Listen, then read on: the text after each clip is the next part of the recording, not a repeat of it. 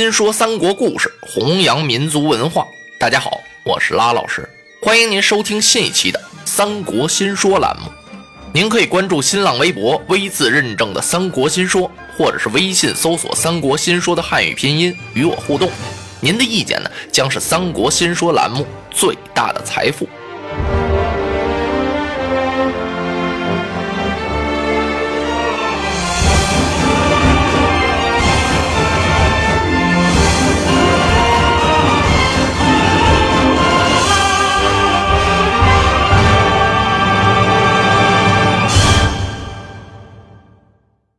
陈宫举起宝剑要把曹孟德给杀了，可是剑也举起来了，他这手啊也下不去了，怎么回事呢？陈宫转念这么一想啊，我是为了报国呀，才跟着这个不义之人来到了此地。今儿个我要是把他杀了啊，我岂不也落一个不义之名吗？怎么办呀？唉，我不如离开他得了，另寻去处。陈宫想到这儿，把剑轻轻地环入鞘内。把门拉开，来到院内，找到自己的马，出了店房，陈宫走了。陈宫刚走啊，曹操醒了，他回头一看，哎，陈宫怎么不见了？曹操就起来了，点着灯，他这么一找啊，不单陈宫不见了，马也没了。哦，他这才明白，公台是弃我而去呀，人家离开我了，为什么呢？不用问，这准是我那两句话呀，他伤了心了。我说呀，宁愿我负天下人，不让天下人负我。陈宫看我是个不仁不义之人，他这才离开我。哎呀，曹操一想，他这一走，要是远走高飞还好啊。如果说他要是到那儿报了官，这官兵来捉拿我，可怎么办呀？我呀，我也走吧。曹操想到这儿啊，赶忙把马匹牵出来了，飞身上了马，连夜离开了店房，马不停蹄。直奔陈留，到了陈留这儿啊，见着了他的老父亲曹嵩。他父亲一看，哎呀，孩子，你闯了这么大的祸，天下各地都在绘影图形捉拿于你，你是隐藏起来呀，还是就待在陈留啊？啊，老爹爹，孩儿想散尽家财，打刀枪，制盔甲，招兵买马，聚草屯粮，联合天下各路英雄好汉。灭董贼，重整汉室。哎呀，老曹嵩一听高了兴了，我这儿子行啊，有这么大志向。好，老夫情愿把所有的家财散尽。这老头啊，开始点房子卖地，把钱全拿出来了，买铁买马，买铁干嘛呀？打刀枪没这玩意儿不行啊，制盔甲也需要铁呀。然后又插起一杆大旗来，上写“忠义”二字。曹操就在这陈留啊。召开了兵了，一听说杀董卓、扶汉室，大家甭提多高兴了，都争着抢着来呀。还有往这送粮草的呢，来了好多英雄好汉：乐进、李典、曹仁、曹洪、夏侯惇、夏侯渊。这夏侯弟兄啊，可不是外人，感情是曹操的本家兄弟。曹操的父亲曹嵩啊，是宦官曹腾的一个过风儿子，所以就这么姓了曹了。自己的几个兄弟来了呀，曹操更高兴了。而且夏侯惇、夏侯渊的本领还非常好呢，都有万夫不当之勇啊。这次听说曹操在这儿招兵啊，他们带来了好几千人马。嘿呦，曹孟德真是平地一声春雷呀，这气派可大了。他马上啊就给各路诸侯把信发出去了，请诸侯到这儿来，是共议国家大事，扶汉室，讨董贼。曹操这第一封信啊，就写给袁绍了。因为袁绍最恨董卓了，袁绍看不惯董卓那骄横霸道、胡作非为，俩人不是在酒席宴前打起来了吗？后来袁绍一气之下走了，董卓怕他造反呢，封他个渤海太守。这袁绍手下有人马呀，所以这第一封信啊给他了。袁绍接着曹操这封信啊，当即就起了兵了。袁绍这一起兵啊，各路诸侯是纷纷而至。第一路诸侯来的是后将军南阳太守袁术。第二路益州刺史韩馥，第三路豫州刺史孔宙，第四路兖州刺史刘岱，第五路河内郡太守王匡，第六路陈留太守张邈，第七路东郡太守乔瑁，第八路山阳太守袁仪，第九路冀北相包信，第十路北海太守孔融，第十一路广陵太守张超，第十二路徐州刺史陶谦，第十三路西凉太守马腾。第十四路北平太守公孙瓒，第十五路上党太守张扬，第十六路乌程侯长沙太守孙坚，第十七路七乡侯渤海太守袁绍。只有第十四路诸侯北平太守公孙瓒还没到，不知道是什么原因，公孙瓒怎么来晚了呢？原来啊，他在路上遇到了几位英雄好汉，他碰上谁了？不是旁人，就是张飞编督邮之后离开安喜县的刘关张兄弟三人。公孙瓒怎么认识刘备呢？因为公孙瓒和刘备啊是同窗好友，没想到今儿在这儿碰上了。他一问刘备。刘备把前番经过这么一说呀，自己现在在哪儿待着呢？在刘辉那儿避难呢。哎呀呀，贤弟啊，你赶快跟我去吧，咱们和曹孟德合兵一处，灭董贼，重扶汉室。说到这儿啊，公孙瓒看了看刘备身后的二兄弟，啊，这是什么人呢？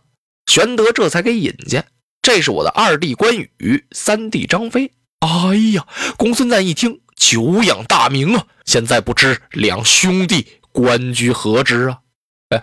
我二弟啊是马弓手，我三弟是步弓手。公孙瓒一听泄了气了，这么大本事的人啊，才是个马弓手、步弓手啊！这简直就是两颗明珠埋在土里一样啊！啊，得了，别在这儿待着了，快跟我走吧！因为这个公孙瓒呀，晚到了两天，总算赶到了。他把人马扎住了，一看，哎呀，连营扎出去二百多里呀！那帐篷角啊，压着帐篷角。撑得起是旗分十色，真是兵是冰山，将是将海。站到远处手打凉棚，这么一看呢，无边无沿，将如猛虎，马似蛟龙，盔明甲亮，刀枪越眼，鼓号声声，旌旗蔽日。中军好似斑斓虎，巡营小校似梭尼。曹操一看诸侯都到了，他是杀牛宰马，大宴群雄。这么多的诸侯，得选个盟主啊。人无头不走，鸟无头不飞，不能群龙无首啊。那么谁担当这个盟主呢？曹操提了一个人，说只有袁绍、袁本初啊，能有这个资格当这个盟主。袁家四世三公，德高望重啊。袁绍心里是挺高兴啊，不能说好啊，就是我吧，怎么也得客气两句啊。哎，不行不行，孟德，袁绍无能啊，我怎么能担当这样的重任呢？还是选别位诸侯吧。大家一听，哎，袁绍公你就别客气了，只有您够资格担当这一盟主，空口无凭不行啊！啊，就这么喝酒一说就完了，怎么办？明天一早得登台拜谒，当天晚上啊就修起一个台子来。这个将台高三丈，一共是三层，分天地人三才，旗分五色：红、黄、蓝、白、黑，分金木水火土，东西南北中。东方甲乙木，西方庚辛金，南方丙丁火，北方壬癸水。左有白毛，右有黄月。白毛啊，就是旗子底儿上这么一撮的羽毛。这个黄月呢，就是斧子出尖叫月。光有这月还不行，还得拿金色给它涂了。摆这么两宗东西干什么呀？为了显示庄严和权威。袁绍原本初啊，衣冠楚楚，环佩叮当，肋下佩剑。是挺身走上将台，拈香下拜，然后是高声朗读盟约。盟约这个大意啊，就是汉室不幸，贼臣董卓专权，毒死了皇帝，杀害黎民百姓，以袁绍为首的各路诸侯啊，同心协力灭贼兴汉，是谁也不准有二心，皇天厚土，祖宗明灵。随后啊，这些诸侯都跟着跪下了，磕完头起来，歃血为盟。什么叫歃血为盟啊？这歃血为盟啊，是古代人盟约的一种重要形式。把血抹在嘴上，这就表示啊决心已下，是永不悔改呀。袁绍走下将台，升了中军宝帐，中军官、捧印官、传令官插手而立，捆绑手、刀斧手列立两旁。袁绍看了看各位诸侯啊，列位大人，袁绍不才，承蒙诸公推为盟主，有功必赏，有过必罚。国有常刑，军有纪律，各宜遵守，勿得违犯。大家异口同声：“我等有令则行啊！”袁绍啊，拿起一支令箭来，袁术听令，在，我赐你令箭一支啊！不知盟主哪项使用？命你为都粮官，押解全军粮草，不得有误。得令。武成侯长沙太守孙坚听令。啊在！孙坚啪一挑鱼他尾，几步走到帅案前。这位可了不得呀，素有江东猛虎之称。命你统兵十万，为全军先锋官，逢山开路，遇水叠桥，兵发泗水关，不得有误。得令。孙坚立刻率领自己手下四员大将啊，城铺黄盖，韩当祖茂，当夜领兵，兵进泗水。这泗水在哪儿啊？就是现在河南荥阳以西，虎牢关就在那儿。人马还没到泗水呢，泗水关的刘星探马已经报进了相府，可把董卓吓坏了，当即是升殿议事，把文武全找来了。如今各路诸侯兵犯泗水，我们该怎样迎敌呀？董卓的话还没说完呢，吕布就过来了。相父，这有什么可怕的呀？您就给我一支将令，我是这群诸侯如草芥，草芥啊，就是小草籽儿。我把他们的首级全拿来，你把他高挂国门，以儆效尤。呵呵，董卓一看，哎，我有温侯吕布。老夫无忧矣。董卓刚要把令箭交给吕布，在垫脚下恼了一位，他大喊了一声：“啊，且慢！杀鸡焉用宰牛刀？此区区小事，何劳温侯大驾？某家不才，在泗水关前杀这些诸侯首级，如探囊取物一般。”呀呵！董卓一看，我这能人不少啊，这是谁呀？他举目一看，在垫脚下站立了一员大将。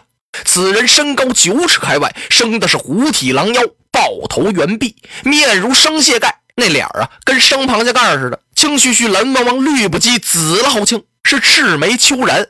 秋然呀啊，别人那胡子都一绺一绺的，他这胡子呀全打着卷儿，用手这么一揪，二尺多长，一撒手，突噜，哎，又回去了，卷毛胡子。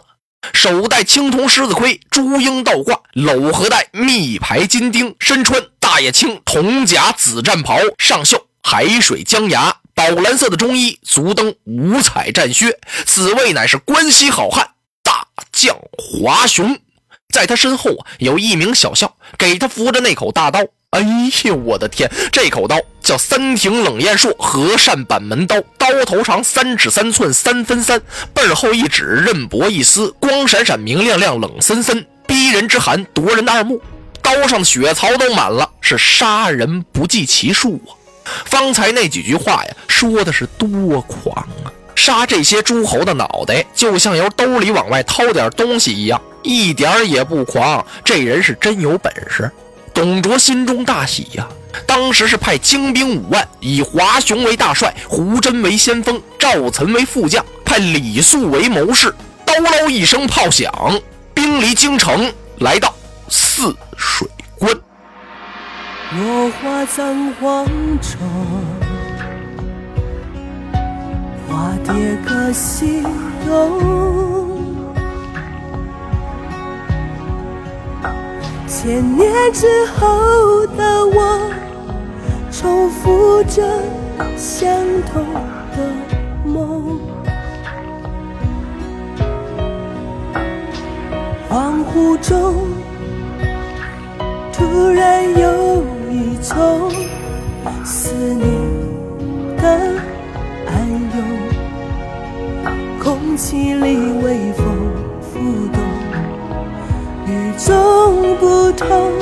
香浓，穿越了时空，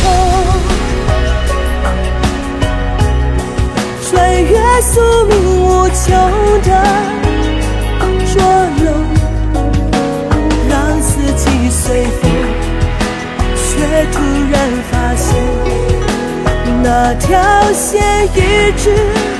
在你手中，穿越了时空，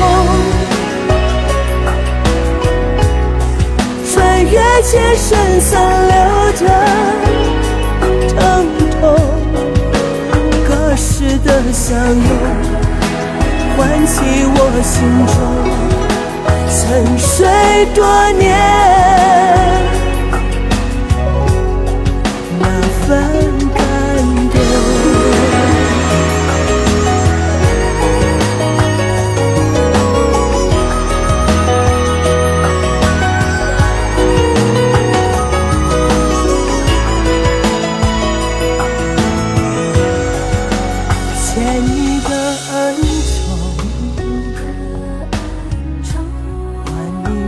情万种，这千回百转，也只为